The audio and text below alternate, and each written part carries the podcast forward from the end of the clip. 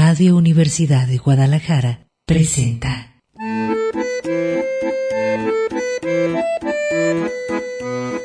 El acordeón.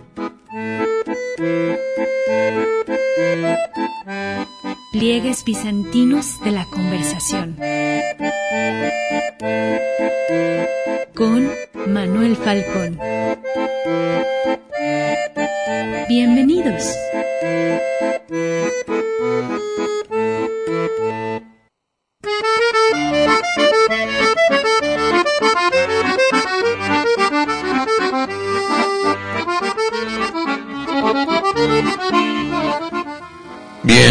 Aquí estamos en el acordeón en ya fin de semana.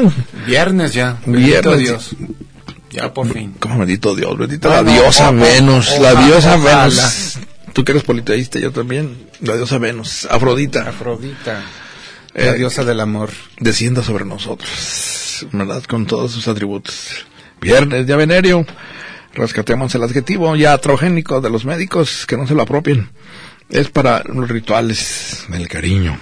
Que cariño viene de caricia. Qué caricia. Sí, la prefiero la palabra amor. Que ya no dice nada. No. No. Ya está tan generalizada que, híjole. Amor, Roma. Como las grandes, pero como libertad. Uh, ya en lo que la defines, ya, la, ya faltaron a ella. Y ya es eh, 8 de noviembre. Ya terminando el año, Falcón. No, no, no, estamos viendo el mes. Bueno, pero también ya el noveno mes. nos queda un poquito. Tú eres de noviembre. Ta, ta, ta, ta, Del- ta, ta. del- ¿Viene tu cumpleaños? Del 17. Bueno, estamos, eh, déjenme decirle, estamos conversando con Fabiana Costa de los Ricos, Alex Robin Hood, a propósito de las ranas. Bueno, la fábula esta de las ranas pidiendo rey. Rey. Manuel Falcón le da las buenas tardes. Vamos a reconectar en clave de sentido. Precisamente se la vamos a buscar a esta fábula de Esopo, que eh, resulta de una, eh, pues, aparente eh, mm, conseja rumor de que iba a haber un golpe de Estado. El presidente sacó de la manga la fábula de Esopo. Dijo, ya les va a andar, por andar pidiendo, andar ¿verdad? pidiendo, sí, un golpe de. Estado es, pues, cuando eh, por medio de la fuerza, los Del militares, por ejemplo, o un grupo fuerte de poder, de- depone al que está eh, vigente y pone a otro. ¿Por qué sacó eso el presidente? Bueno, creemos que fue, eh, es habilísimo para las distracciones y como estaba muy duro lo de los crímenes de los mormones estos, Sí, caray. pues se sacó de la manga y empezó a hablar del golpe de Estado, imagínense. Todavía está también lo del culiacanazo que sigue lleno de preguntas y misterios, pero ya eh, esto todavía está más complejo, más, más brutal y cruel, ¿no crees? Lo de los eh, Levarón. El caso es que se refirió a esta fábula. Sí, curiosamente. La fábula, nuestros amigos y amigas la pueden leer eh, en falconboy.com, en ruta cibernética. Muy breve, por cierto. Pues como los de Sopo. Ahí el problema está en los símbolos, lo que representa las ranas. ¿Somos ranas los ciudadanos? o O alborán. lo que representa eh, Zeus es a quien interpelan las ranas demandándole un nuevo, más bien un líder, porque eh, cundía entre las ranas, dice ahí, la anarquía, ¿verdad? Y el eh, nihilismo y el desorden.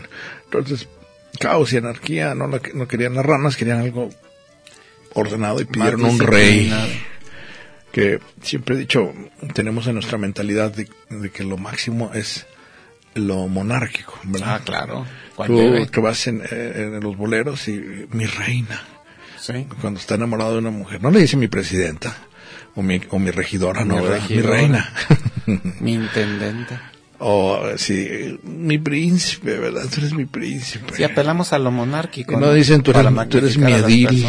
¿No te gustaría más que te digan tú eres mi edil favorito? Tú eres mi edil. En lugar mi príncipe, pues. eh, eh, o mi- los mis reyes que ahorita andan- están de los juniors, ¿qué tal? Se apela mucho a la todavía, eh, pues qué diríamos, estructura connotativa lingüística monárquica, como si estuviéramos todavía en los siglos de la Edad Media, ¿verdad? Para lo, para lo máximo, la belleza.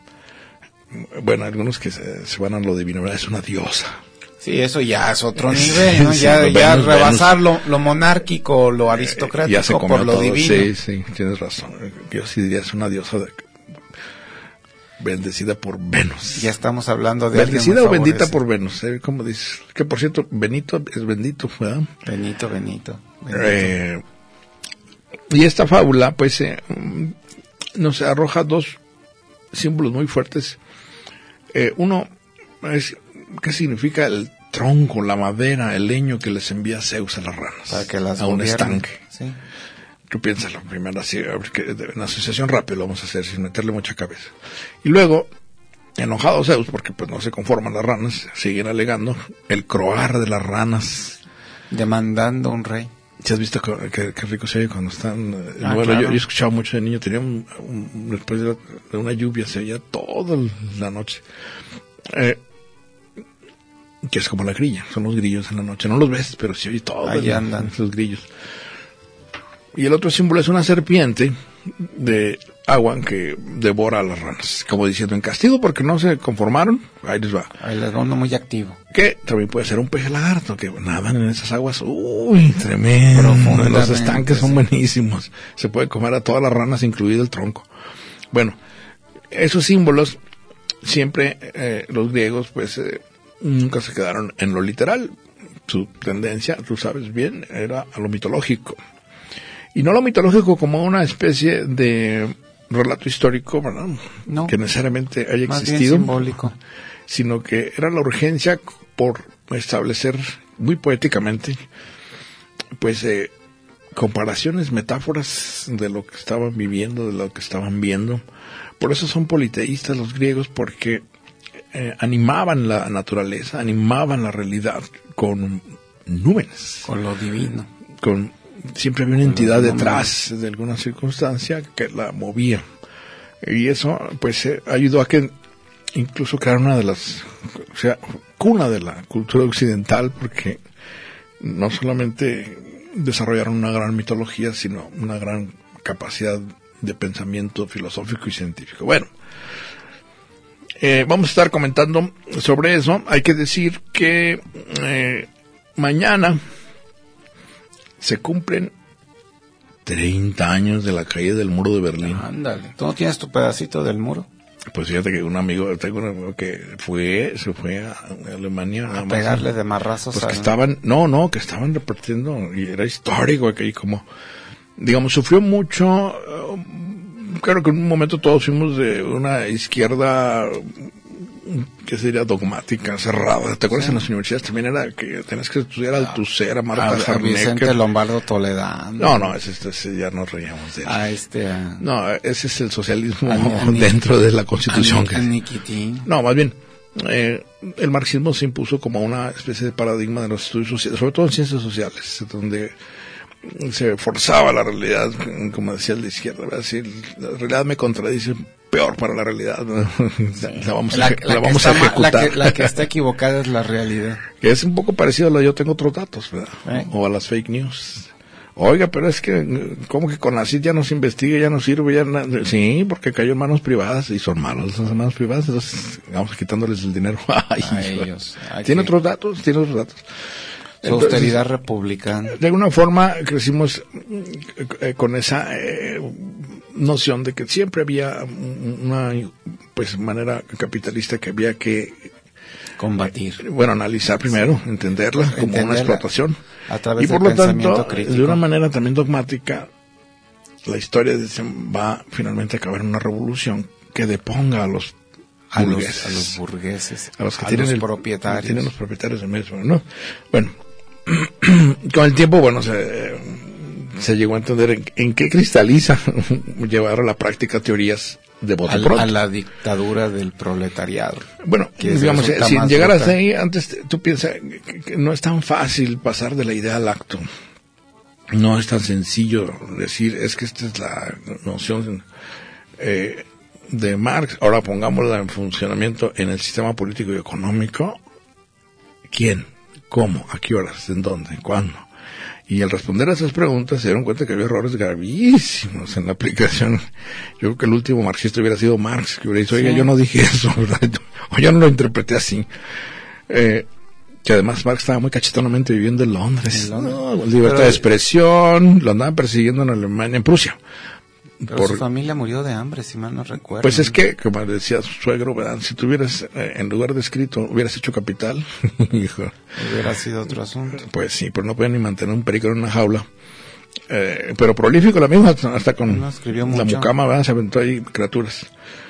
Eh, y eh, pues mucho de esta mm, noción de que era inevitable la caída del sistema capitalista todavía eh, pervive en mucha gente eh, que creen Ese que determinismo materialista dialéctico, ¿no? Que pues te dice que la eh, historia... fatalismo, ¿no? De que Sí. dices, finalmente va a haber una revolución y va ahora hay que empujarla. Por las contradicciones Si no se da, hay que capital. empujarla y eso centra las cuestiones de guerrilla y las armas. La revolución, como ellos le hablan, Pues, eh, le llaman. Yo siempre pregunto, y ahorita el que, que diga voy a armar una guerrilla para tumbar al gobierno, No, pues eh, a lo que se expone.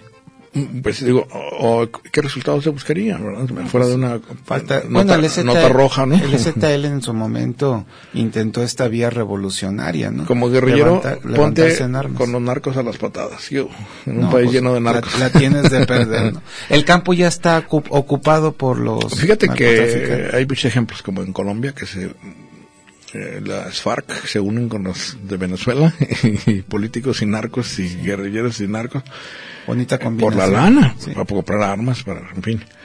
Eh, las ranas y los sapos, que salen de la boca, también se dice con malas palabras ranas y sapos, ¿no? Sí.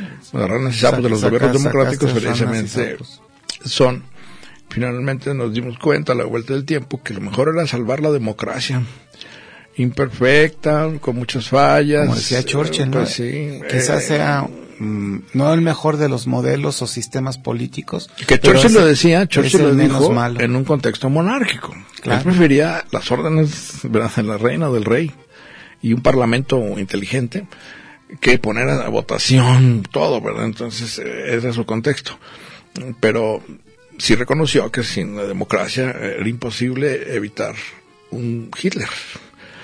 Si ya no hay O partido, pues como en China ahorita, si, si hay un solo partido, si hay un líder vitalicio, a ver, alégale, alégale. La contraria. Yo te digo que la prueba de termómetro para mí es, en ese sistema político, ¿puedo ser una caricatura del presidente? Si me meten a la cárcel, si bien me va, ¿verdad? porque no, no llego a la cárcel. Tú piensas en Cuba. En Venezuela, en Nicaragua, En eh, Bolivia. No, no, pues no, no, no llegan al periódico. ¿Quién sabe si hay periódicos todavía, verdad? Todos son oficialistas ahí. Puro Gratman, Corea del. Norte, que yo, híjole. O eh, esta ahora que está en disputa, ¿no? En Medio Oriente con Siria y con... Con los Pues uno llega ahí, hay dictadores, todo está lleno de dictadores ahí, ¿verdad? Y todo está por las armas. Llegar a creer con una caricatura de eso, no, pues híjole, es un comentario nada más, humorístico. Pero bueno, eh, nos sirve mucho esta realidad tan compleja. Que a veces como tsunami se nos deja venir, ahora por el internet, híjole, que no hay forma de no enterarse. Eh, sabes que me gusta mucho también la geografía, ¿no? Ahora no sé si viste que cuando hablan, eh, por ejemplo, apuñalan a turistas mexicanos en Jordania. Jordania. ¿Qué andan haciendo en Jordania los Pues de visita, de Oye, vacaciones. ya, ¿de dónde está Jordania? Entonces dices, ya te, eh, eh, o sea, físicamente, geografía, ¿dónde está Jordania? Y está padre, te, te avienta por lo menos a buscar, y bueno, y, y ya, eh, como que hay en Jordania, voy a echarse la vuelta. Pues está Petra, ¿no? Si Y era un palestino que venía corriendo, eh, huyendo de Palestina y topó con el grupo turista, imagínate. Bueno, eh, hablando de ranas sapos, ahorita volvemos, estamos con viernes a punto de que sea mañana 30 años de la caída del muro de Berlín. Una generación, fíjate, como decía Ortega. Gasset, que cambió el mundo prácticamente. Este, muchos dicen se reconoció el triunfo del capitalismo como único sistema viable junto con la democracia para vivir. Pero hay quienes todavía persisten muchísimo Como diría Fukuyama, el fin de la historia, ¿no? O de las ideologías. Sí. Y de alguna forma algunos persisten en que no se ha acabado la revolución y sigue vigente y tienen, que tomar el poder. Sí, Aquí según esto ya ganaron, ¿verdad? No nos avisaron. A tiempo, sí. Vamos a un corte y continuamos aquí en el acordeón.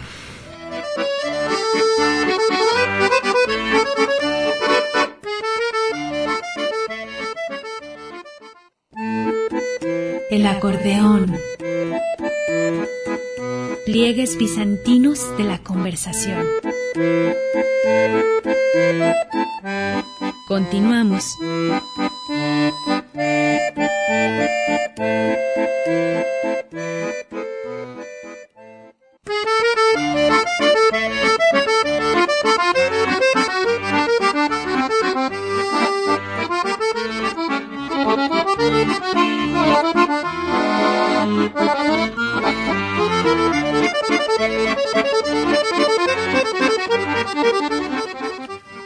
Eh, continuamos aquí en el acordeón. Eh, recuerdo, estamos ya en viernes y a punto de que haya un día significativo como el 9 de noviembre de 1989, en que de una forma casi, diríamos, insospechable, se derrumbó, se vino abajo, bueno, lo derrumbaron, ¿verdad? El muro de Berlín, que para quienes, pues son millennials, ¿verdad? No lo vivieron ni, ni, ni eh, fue un muro para contener el avance del capitalismo Sí. y dividieron a Alemania en dos. A Berlín, más bien. A Berlín, perdón, la capital de Alemania. El bloque capitalista encabezado por Estados Unidos y que estaba John F. Kennedy, ¿te acuerdas que fue, viajó para decir ahí, yo, I am, ich bin ein Berliner, soy un berlinés. Y del otro lado estaban, pues, el politburó de los soviéticos, ¿te acuerdas? Eh, era Brezhnev. Y de alguna forma mantenían ah, artificialmente, pues como hacían con todos los satélites, el país satélites, incluido Cuba, con los rublos de Moscú, ¿te acuerdas? Una Recibe el oro de Moscú. El oro de Moscú financiado. Y era cierto, era cierto, no podían las economías, estaban artificialmente mantenidas. Por eso muchos lloraron con la caída del, del régimen soviético, porque pues es más fácil estar subsidiado, ¿verdad? Sí. Tienes garantizado Como, lo empresa, mínimo, como empresa paraestatal, casi, casi. como era aquí con Pemex, que era la gran vaca, a chuparle todo hasta que quedó ahorita en, pues que en, chivito. Híjole. Está en, En números rojos todo, eh, Pemex, incluido el pelado que tienen, un ingeniero agrónomo, Pues sí, a- algo le ha de saber, ¿no? De dónde proviene el petróleo un si no es agrónomo, Oropesa. de los animales y Bueno, las plantas. Y eh, esta caída del muro de Berlín eh, hay que analizarla no solamente como en su parte, en su faceta que fue creada, les digo, por los soviéticos y los alemanes dizque de la República Democrática eh, para contener el avance y la fuga que había de alemanes pues de la región soviética a la región capitalista. La Alemania y había una argumentación de que era el American Way of Life, el que se colaba por todos lados. Entonces se prohibía hasta la televisión. Nada más veían un solo canal y era el que manejaba el sistema soviético. Un solo periódico, Pravda, la verdad quiere decir en español. Eh, Un solo partido y un solo líder y el que se saliera de esas. ¿verdad?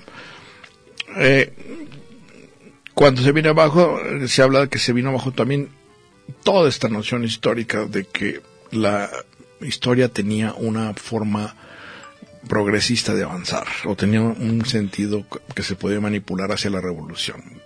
Hay muchísimas formas de decir que el azar interviene en la historia muchas veces y es mejor estar en una democracia con puertas abiertas a Para- querer controlar todo. John Stuart Mill así lo manejaba, que la democracia permitía ese, esa alternancia en el poder. Cuando una nación necesitaba de un régimen que pudiese generar riqueza, pues tan sencillo como llevar a un partido liberal o capitalista al poder. Pero cuando se venían épocas en las que era por el contrario necesario una mejor distribución, entonces eh, la misma democracia permitía una alternancia que le facilitaba el ascenso a un partido socialista o de izquierda. Es decir, que la democracia podía ir autorregulando. ¿Que ¿Te a acuerdas qué es lo que hace Hitler inmediatamente para evitar las discusiones entre los... Había una gran gama en Alemania pre-nazi, de los 20, 30, en donde los partidos de izquierda estaban muy fuertes, Muy los fuertes, comunistas, socialistas, socialdemócratas. Y por estar en la discutidera de quién era el más legítimo de todos, ándale, que aparecen los nazis. Y lo primero que hizo, ¿te acuerdas? Encend- encender, le prendió fuego al, al. Congreso. Así como que dice, se acabó la discusión y no hay más que una, una sola voz, Hitler. ¿Qué tal? Bueno, y hablando precisamente, ah, bueno, entonces ah, la invitación es para que estudien y revisen el fenómeno de la caída del muro de Berlín. Creo que cuenta mucho Gorbachev también. Sí, con la Que fíjate que creo que han sido el- injustos con Gorbachev. ¿verdad? Debería ser una figura mucho más señera, más importante para todos. Pues él marcó un hito en la historia. Es un personaje. Sí, nada más que la historia actual de Pu- Putin le ha echado tierra, no le gusta a Gorbachev porque ellos todavía sueñan con las glorias de Stalin, el gran poder del imperio soviético. Pues, eh, Y ahora hay una, una tendencia a revitalizar a Lenin y a Stalin. Entonces, qué miedo, porque Putin es autoritario y estaba en la KGB, estaba en Berlín, precisamente, fíjate que estaba en Berlín, bien jovencito, el- y era capitán caída. de la célula encargada de estar informando sobre los avances de, pues sí, la destrucción del muro de Berlín. Cometieron un error gravísimo de información y precisamente por eso se vino abajo con un funcionario.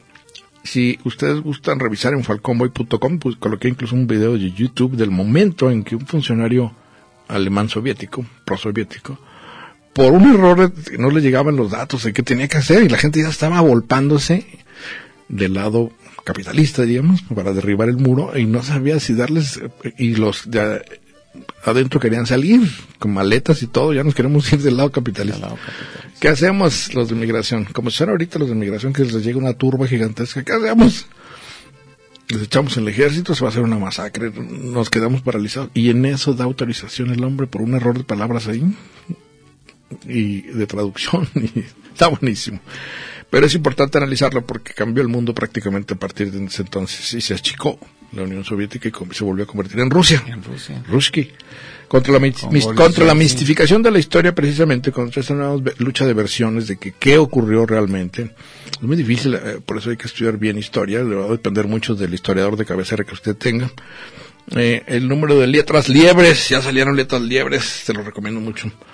Eh, además viene dedicado a Miguel León Portillo, que acaba de fallecer. Vargas Llosa. En memoria. Bueno, él es, el mismo Vargas Llosa hace una reseña en su novela que precisamente habla sobre Guatemala y el golpe de Estado en Guatemala. Contra la mistificación de la historia se refiere a que ahora nuestro presidente es historiador y cada rato hace referencias como esta fábula de Sopo. Eh, se pone muy eh, eh, pues florido con los... Él se siente como un segundo Juárez, un segundo no, pues, Madero. después de Madero viene según él. ¿Por qué? Esa es la versión de la historia. O esa es la mistificación de la historia que están alegando aquí. ¿Por qué es la cuarta, Rudy? porque ya antes hubo la independencia, posteriormente la reforma, por ejemplo, la revolución. Dicen Cuauhtémoc, Moctezuma, ¿eso no cuenta? La conquista como tal, ¿no? Que tenía, eh, no representó una eh, transformación. Y, una más radical. No cuenta Morelos, no, no, cuenta Vicente Guerrero, no cuenta... no, él se pone con los grandes. No, pues lo resumen en cuatro, digo, más sencillo. Es muy didáctico para el pueblo y es genial para la propaganda, pero es una versión. Y hay que revisarla y entonces este número de letras liebres trae análisis precisamente de cómo se, al interpretar la historia se puede estar haciendo una gran trampa. ¿Qué tal Trump con su análisis de Estados Unidos? Sí. Eh, que él dice que es el primer presidente que es no político y tiene un éxito fenomenal y la gente lo quiere. pues no sé si lo quieran eh, tanto. Y de una ignorancia supina impresionante. él piensa que es a partir de él que inició Estados Unidos. Entonces le recomiendo mucho este número. Eh, trae también eh, notas sobre los premios Nobel actual literal, eh, de literatura. Peter Handke, que seguro lo han leído o lo han visto en cine, tiene muchos novelas y guiones que han llevado a la pantalla. Y la que de repente se volvió famosa, Olga Tokarczuk, Tokarczuk. que descubrieron que nada más tenía dos traducciones al español. Y una ya se agotó. A ver, a ver si la reviven en la Feria Internacional del Libro. Ya viene la Feria Internacional del Libro. Falta poco. ¿Estás listo? ¿Ya? Claro. Sí. A gastar a la fin. Y bueno, eh, los habituales de siempre que estaban buenísimo, Enrique Serna, Hugo y Guillermo Sheridan. Eh, que bueno, les recomiendo también, si ustedes están en Twitter, sigan a Guillermo Sheridan y ahí habla sobre la fábula, se refirió el presidente. Es una manera extraordinaria, con gran sentido del humor. En la, las fábulas, las ranas pidiendo rey, según Sheridan, ustedes lo ponen en Twitter y lo van a, lo, pueden leer. Por cierto, los quieren leer también sobre este diferendo, hablando de ranas y sapos y pleitos con, la divinidad. Eh, la nueva ombudsman la de derechos ah, humanos y barra de piedra pues eh, que con un eh, circo maroma y teatro la, eligieron los de Morena es de Morena es la hija de una senadora morenista ella misma es consejera. Bueno, el caso es que ahí pueden ver una versión también en caricatura de Rosario Piedra. Piedra. En arroba Falcon Boy, si se meten a Twitter, en caricatura. Creo que la caricatura es eh, una forma de manera oblicua, diagonal, ver el aspecto que generalmente no consideran los políticos. Ellos se toman muy en serio. Ah, Uy, ¿Cómo dudas de mi palabra? No, hombre. Vamos un corte y continuamos.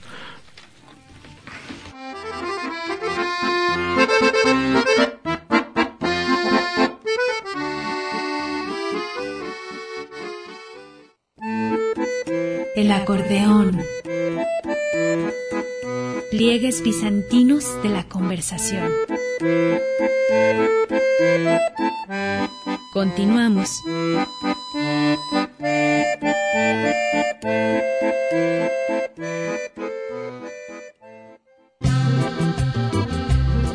El acordeón. Pliegues bizantinos de la conversación. Continuamos.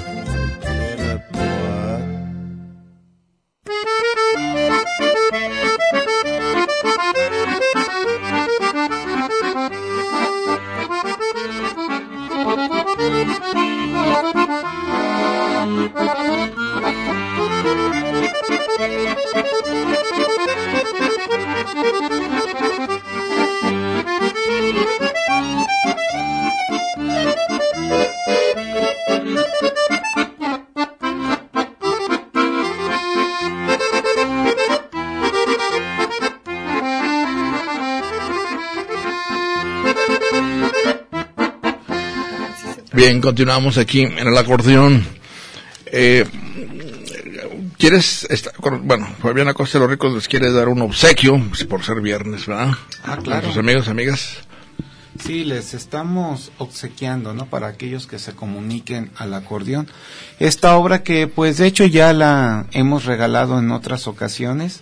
Es de mi autoría, se llama La Vuelta del Poniente. Los viajes de Andrés de Urdaneta y Miguel López de Legazpi en la búsqueda de ese tornaviaje, de esa ruta marítima que logró al final comunicar a estas dos economías, la de el mar, los mares del sur, eh, distribuidos estos mares en los que se conocieron como las Islas de las Especias, y a la Nueva España.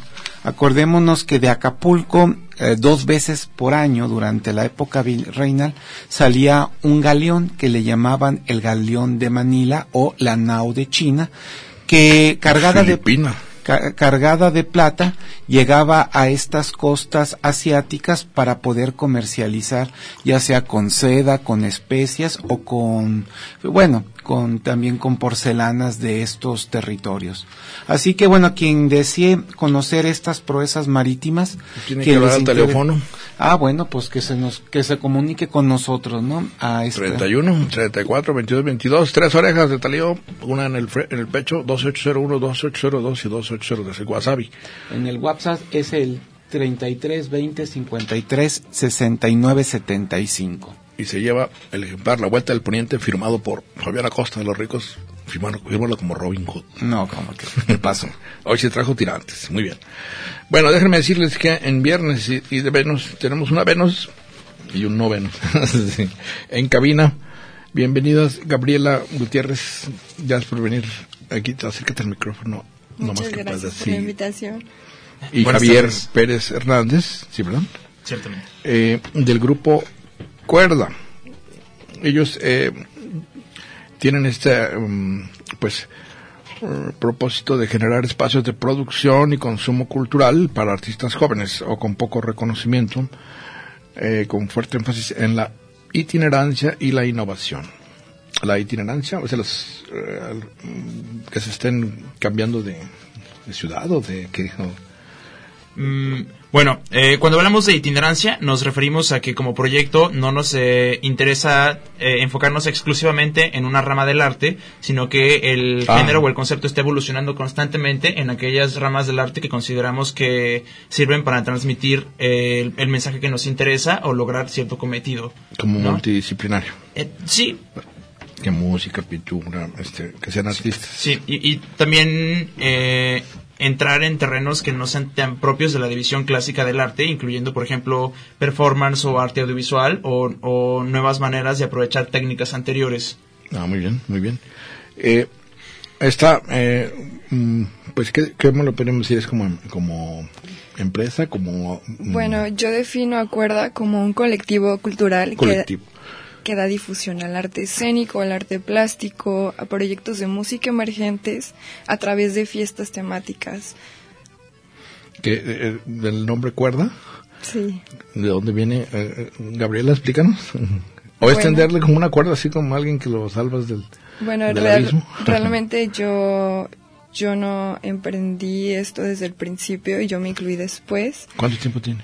Eh, desde marzo. Ellos, Ah. eh, ellos empezaron desde febrero y yo me incluí en marzo, entonces creo que Luis Javier puede Javier contarles un poco Pérez más Hernández del nombre. decir, Bueno, la idea de titularnos cuerda tiene que, eh, bueno, hace referencia a la noción del absurdo, ¿no? Creemos nosotros que al- algunas escuelas de pensamiento muy importantes para nosotros son, bueno, escuelas artísticas serían el dadaísmo o el surrealismo en sus, variantes más absurdas o menos relacionadas con el pensamiento racional, ¿no? Entonces, para ser eh, muy presente nuestra influencia de escuelas artísticas que no intentan basarse en lo racional, sino en, en los lugares extraños o poco comunes, eh, nos decidimos llamar cuerda porque en realidad es bastante absurdo, ¿no? No tiene, no tiene una relación inmediata con nada con lo que trabajemos, eh, más, allá, más allá, por ejemplo, de la- cuerda- cuerdas de guitarra, ¿no? En Yo, yo en el pensé, momento- déjame decirte, eh, que le das cuerda al reloj. ¿verdad? También puede ser que un mecanismo que eches a andar desde marzo. Ciertamente. bueno, pues esto es, es novísimo. Eh, yo creo que es muy necesario, ¿verdad? Porque sobre todo creo, eh, ahora que a nivel federal, viste, y los gobiernos están eh, pues recortando todos los presupuestos para, no solamente para arte, para ciencia, también lo hemos visto. En general hay una especie de crisis económica fuerte y pues yo creo que sirve mucho esto de apoyo. Estaba viendo aquí, ¿qué es esto de exposición? Los colores de la ciudad. Javier. Eh, sí. Eh, uno de nuestros proyectos más importantes en los últimos meses ha sido la segunda exposición que hemos gestionado nosotros, que intenta recuperar elementos de las artes plásticas típicas del urbano, por ejemplo, el graffiti o técnicas cercanas al muralismo, que en realidad se han vuelto muy comunes recientemente en Guadalajara, y hacer un ah, proyecto pictórico con cinco artistas, digamos, menores de Guadalajara, que en realidad el- la persona más grande del grupo de artistas tiene 24 o 25 años. Y el A resto Ah, menores son- de edad. Sí, Ok. eh, son, son, bueno, no menores de edad, el... De tamaño.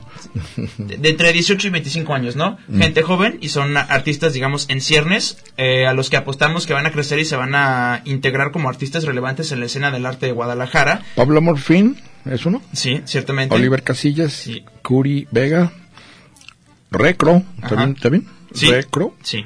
y Carliña Hernández. Carlina Hernández. Charlena, ¿no? Char, ah. Charlina Hernández. Bueno, eh, eh, esta- estoy leyendo aquí, es mañana, ¿verdad? Sábado 9 de noviembre a las 8 de la Ciertamente, noche. mañana. A ver, es la publicidad en el Mesón de San Diego. Sí. A ver. Bueno, eh, la idea de la exposición es no solo apoyar a los artistas jóvenes a integrarse a la comunidad de artes plásticas de Guadalajara, sino ayudar a la creación de una, comu- una comunidad más resistente a la fuga de talentos a otros espacios como Ciudad de México o el mercado internacional, ¿no? Por ejemplo, nosotros como tapatíos estamos muy poco acostumbrados a pagar o activamente consumir arte, ¿no? Eh, y eso es uno de los principales problemas para personas que se quieren dedicar a ello, que simplemente no hay un mercado que esté interesado en consumir su producto y si lo hay, no es un mercado especializado a artistas emergentes, sino a artistas ya establecidos como importantes. Es un buen debate. Hay, hay un libro que traje la la vez pasada eh, sobre la supervivencia del artista en la época moderna. Es decir, puedes tener un gran talento, pero si no tienes apoyo, infraestructura, eh, patro- patrocinador, mecenas. Que yo digo ahí, ¿dónde están los empresarios privados? ¿verdad? Cultos. Pues, ¿verdad? Realmente. Precisamente Cuerda nace de esa necesidad de al ver que tenemos amigos, colegas dedicados al arte y que probablemente no puedan seguir eh, en esa en, eh, en ese lado de su vida porque no hay los recursos.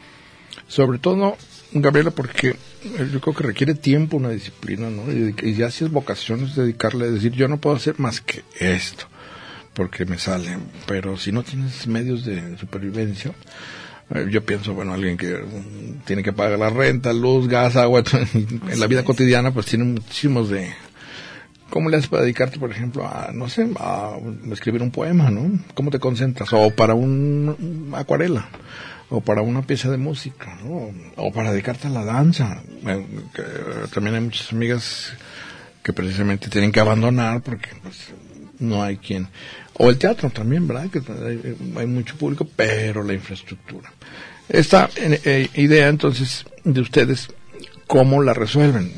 Es decir, eh, promoviendo actividades o ustedes tienen alguna conexión con Bill Gates o con Carlos Slim o qué? Bueno, eh, eh, lo que nosotros consideramos que es más adecuado es, primero que nada, intentar acostumbrar a la gente o normalizar el pagar por consumir arte, ¿no? Por ejemplo, eh, hoy en día ir al cine cuesta alrededor de 150 pesos y estás consumiendo un producto, digamos, producido en masa, en el que no se refleja... Eh, directamente el apoyo hacia los artistas, sino que en realidad estás, estás, estás apoyando un esquema de producción internacional de artes y a nosotros nos interesa más bien apoyar al público pequeño, ¿no? Por ejemplo, Mm, sería ridículo hoy en día, o, bueno, eh, por experiencia personal, a mucha gente le parece ridículo pagar 50 pesos para ir a ver mm, bandas locales, ¿no? Eh, nosotros creemos que si nos esforzamos en encontrar bandas que valgan, que valgan la pena, y no podemos mentir, yo personalmente considero que si hay algún grado de charlatanería o de, de, de propuestas malas dentro de Guadalajara, pero definitivamente también hay propuestas muy buenas. Y hay personas con mucha, con mucha formación eh, académica, musical y en algún grado profesional que les permite tener oferta musical de altísima calidad y que vale mucho la pena intentar apoyar.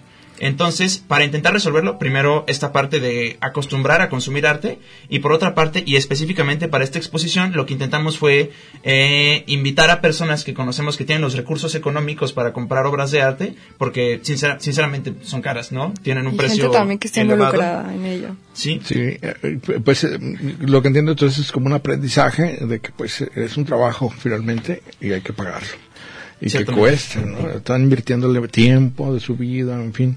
Y hay mucha gente que no lo valora, sí tienes razón, que dicen, ay, pues se dedica a pintar, ¿verdad? No, hace nada. Incluso el artista, esto también, una de las políticas que tenemos es, es pagarle al artista, ya que tiene que aprender a valorar su trabajo y no conformarse con cervezas. y con los músicos.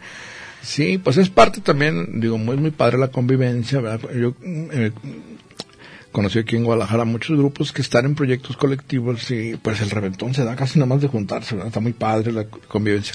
Pero han quebrado generalmente los proyectos cuando empieza la gente a crecer y que yo me quiero casar y yo quiero tener hijos y yo quiero y, de qué van a comer entonces empiezan las necesidades básicas y ahí es donde se tiene que pues yo exacerbar la creatividad para decir cómo la resolvemos cómo le hacemos para seguir en esto sin que nos tengamos que dedicar.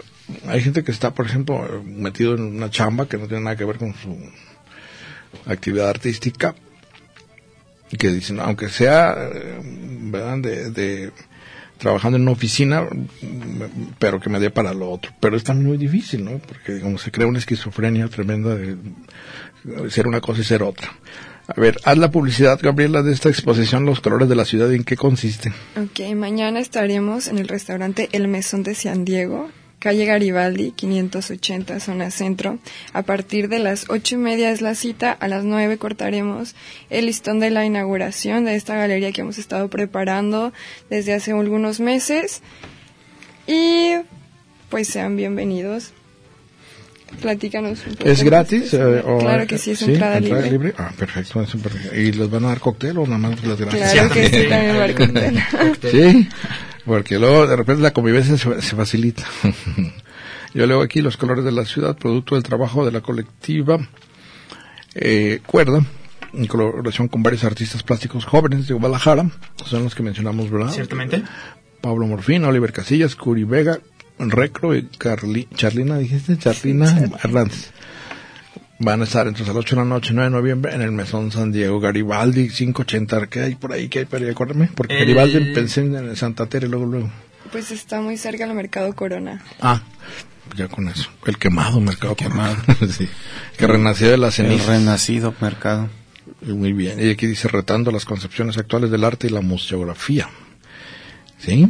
Bueno, salirse de, los museos, Sí, bueno, nosotros pensábamos que hoy en día las artes plásticas han caído en un lugar que resulta bastante aburrido, ¿no? mucha de la producción artística actual de Guadalajara resulta poco provocadora, poco, poco retadora, ¿no? Hay un lugar común y se dedican mucho a repetir lo que ha funcionado con las galerías modernamente. Y entonces nosotros nos dimos cuenta de que era aburrido, ¿no? carecían de interés, carecían de eso que hace que valga la pena el arte, que es, eh, no sé, eh, mucha energía, mucha capacidad de expresión, mucha capacidad de, de, hacer introspección en uno mismo, ¿no? Muchas características buenas del arte y quisimos reinterpretar cómo debería de montarse una galería y cómo debería de ser una exposición y consideramos que en algún grado lo logramos, ¿no? Que logramos lanzar una serie de preguntas de cómo, qué es una buena galería, qué es el buen arte plástico, qué es, una, qué es un buen cuadro y cuál es el mejor montaje que permita, que permita comunicarse mejor con una persona que va a ver arte, ¿no? En ese este, sentido es lo de itinerantes. Eh, yo diría que es más experimental, ¿no? Eh, En algún grado también itinerante, pero lo cargaría más hacia lo experimental. Ok, porque aquí ustedes escriben el binomio arte fiesta. ¿Quieres que sea museo o que sea fiesta? Bueno, dicen, es una inauguración. Generalmente dicen, mm, hay gente que va a la inauguración nomás por el cóctel, ¿eh? Y, adiós la obra. Entonces, eh, soy de los que después de la inauguración. Quiero, si quiero, no sé, me interesa la obra, porque no, no te puedes concentrar. ¿A poco no? O es la fiesta o es el... Pero ustedes dicen aquí, estoy leyendo, el binomio arte y fiesta. Sostenemos firmemente que el arte y la fiesta debe deben tener una relación de igualdad. A ver, el reventón. Bueno, es que a través de nosotras, el gancho es como decir, hey, te invitamos a una fiesta, pero eh, la persona que va está consumiendo arte con nosotros.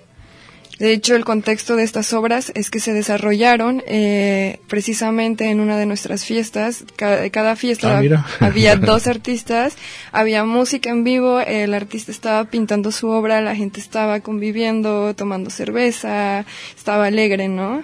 Y, y sí, el propósito es que la gente vaya, disfrute, pero también consuma arte. Claro, pues es un buen desafío, ¿verdad? Porque sobre todo exige atención, concentración y el reventón, ¿cómo distrae el reventón, o bailas, o ¡ay, corte! Vamos un corte y continuamos.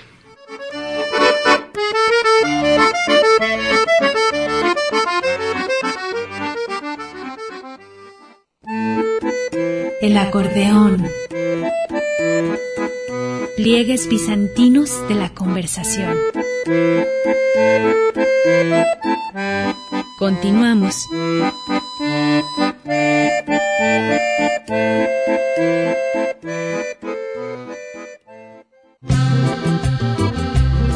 El acordeón. Pliegues bizantinos de la conversación. Continuamos.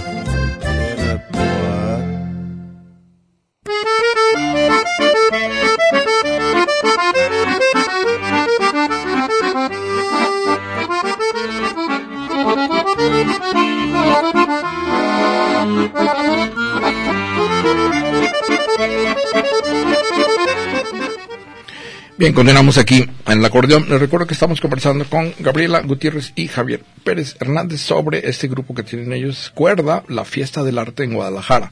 Si quieres, eh, reitera lo de la invitación, Gabriela. Mañana están súper invitados a nuestra inauguración. Es en el Mesón de San Diego, calle Garibaldi 580, zona centro, a partir de las 8.30 y para que vengan a disfrutar de arte plástico, música en vivo y muchas sorpresas. Los colores de la ciudad.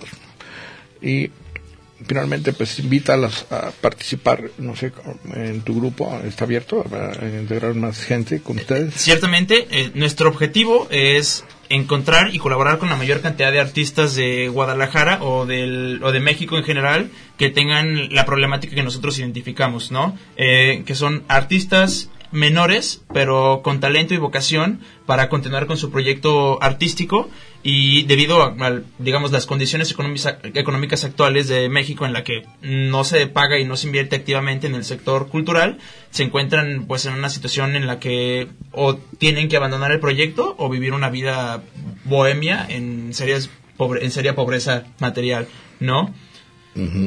Que de alguna forma, bueno, ustedes representarían un esfuerzo por y hasta creatividad para la supervivencia y mantenerse en la disciplina. Eh, digo que también están preguntando aquí, es que si tienen en redes o en algo, ¿cómo se comunican con ustedes? En Facebook estamos como Cuerda y en Instagram estamos como Cuerda Cultura. Cuerda en Facebook, Cuerda Cultura en Instagram. Así es. Muy bien, pues eh, les agradezco mucho, Gabriela, eh, Javier pues éxito, ¿verdad? Bueno, no les pregunté si ustedes están en alguna disciplina artística. Sí, yo, yo soy fotógrafa y eh, me gusta creer que soy músico y tengo algún grado de formación en historia del arte. Ah, no, perfecto. Pues, eh, éxito porque es un desafío tremendo, y, pero es muy necesario. Yo creo que el arte es lo que nos puede salvar. Yo estoy convencido. Que nos, es, amplía nuestra perspectiva de una manera increíble y, y, se está perdiendo ahora con... Ya no alcanzamos a hablar de la digitalización, la comercialización, que eso implica, eh, pero bueno, éxito al grupo Cuerda.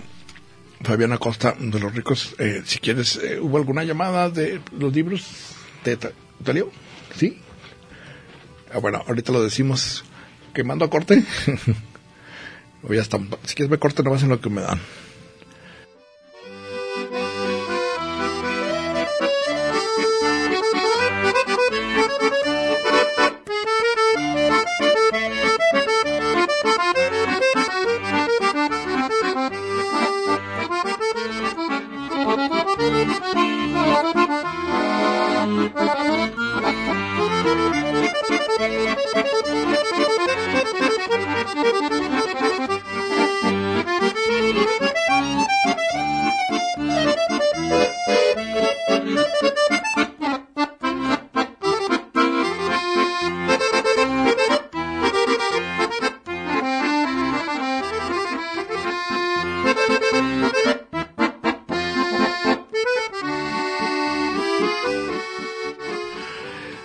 Aquí estamos en el recomodo y la reestructuración de la infraestructura con Robin Hood.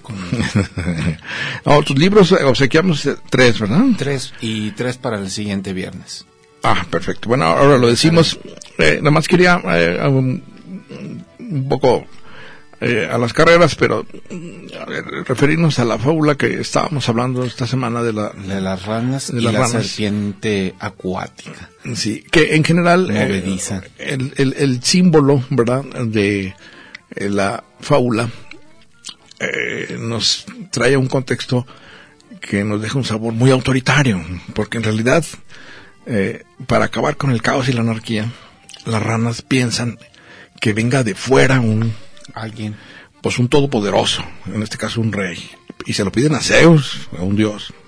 Y es un poco esta idea de que, que, tuvieron también alguna vez, decía yo, los mexicanos de ir por Maximiliano y traerlo para que metiera orden en el caos Pero de Maximiliano México. distaba mucho de ser una serpiente acuática. No, no, no, por eso era, digo, era el tronco, yo creo, ¿verdad? Digo, pues, todo el mundo bailó encima de él. No la calculó, creo yo, no era político. Era un príncipe, ahí sí para que veas, de, experto, de, monarquía de Habsburgo. Experto en cazar mariposas, que le gustaba hacerse a la mar, era un buen marino, pero no tenía, como bien tú dices, trazas de líder como si lo tenía, por ejemplo, eh, don Benito Juárez o cualquiera otro de sus contrincantes o rivales políticos. Bueno, y, además que, te digo, el, el, el, sabor que me deja la fábula es autoritario, como decir, es, aquí no hay más que dos sopas y una ya se acabó, o toman el tronco, les cae la serpiente encima. Es muy fuerte, ¿no? Sí. Eh, cuando podían haberse organizado las ranas por sí mismas. Un gobierno democrático. Y nombrar un un renacuajo, un sapito, va a decir, tú te encargas. Tus libros son tres, de entre el 1 y el 11, dame tres, o son los que están subrayados. Ay, entre el 1 y el 11. Entre el 1 y el 11, el 4. Andrea Gabriel Hernández. El 6. Max Demian Rangel Roque. Y el 8.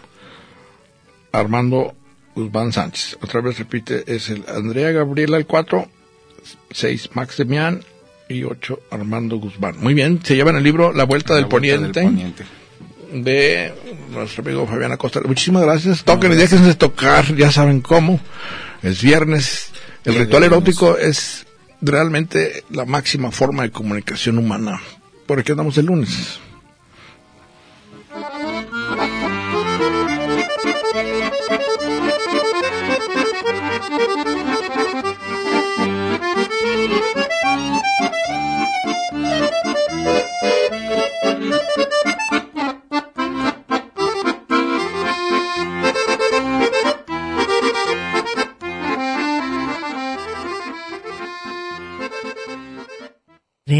Universidad de Guadalajara presentó